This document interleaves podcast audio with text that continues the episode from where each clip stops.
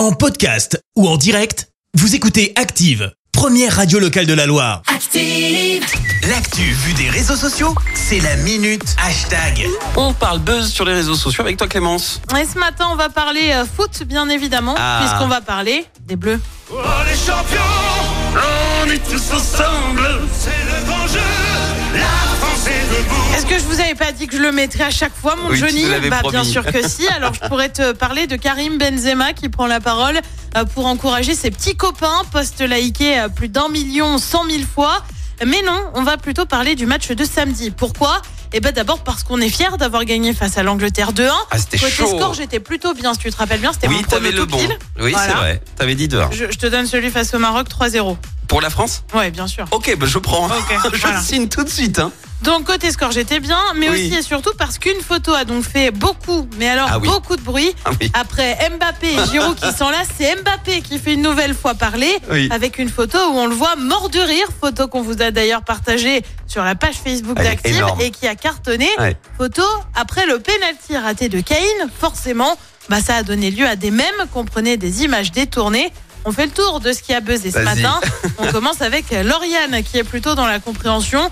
En vrai, on a tous fait ça. Tu m'étonnes. Euh, Bruno, lui, est du côté de Mbappé. Sur l'image arrêtée, on peut croire qu'il se moque, mais quand on voit la vidéo, on voit qu'il laisse éclater sa joie, comme tout le monde, côté français. Bah oui. Autre défenseur du joueur tricolore Tristan qui écrit Ceux qui disent que ce n'est pas de la moquerie, bien évidemment que si, mais c'est un bon chambrage et les Anglais ne méritent que ça. Ouais. Et puis je voudrais terminer par même Ligérien qui écrit Quand tu vois un gros SUV immatriculé 69 dans le fossé un lundi matin où ça a gelé et tu vois la tête de Kylian Mbappé mort de rire, bah oui, il fallait bien que ça serve pour la petite guerre Lyon-Saint-Etienne. Désormais, bah c'est simple, on n'a qu'une hâte, c'est être mercredi pour avoir la nouvelle photo qui mènera à des images détournées. C'est vrai qu'à chaque match, on a le droit à Ah la bah, photo qui cartonne. euh, Quoi. ouais.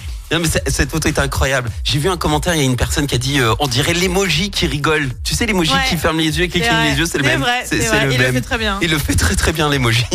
Non, bah, en tout cas, bravo. Euh, c'est vrai que c'était un match hyper chaud. Et puis, alors, euh, honnêtement, on a tous fait la même chose après euh, était le penalty raté de Kane. Attends, ils nous ont chambré toute la semaine. Ils ont même mis des pubs euh, dans les métros parisiens pour nous dire qu'il fallait qu'on rentre chez nous, les Gaulois, machin. Bah tiens, hop là.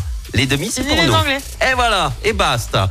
Merci Clémence, je te retrouve dans un instant pour le journal. Et on revient sur ce drame à Chazelles-sur-Lyon samedi. Une cimenterie Lafarge euh, visée par des activistes à Marseille. Elisabeth Borne actionne une nouvelle fois le 49.3 et puis Karim Benzema publie un message pour encourager les Bleus. Merci à tout à l'heure. On y retourne pour les hits. Voici Boris Way avec Kings and Queens. Et puis derrière, c'est l'horoscope de Pascal. Bon réveil. Merci, vous avez écouté Active Radio, la première radio locale de la Loire. Active.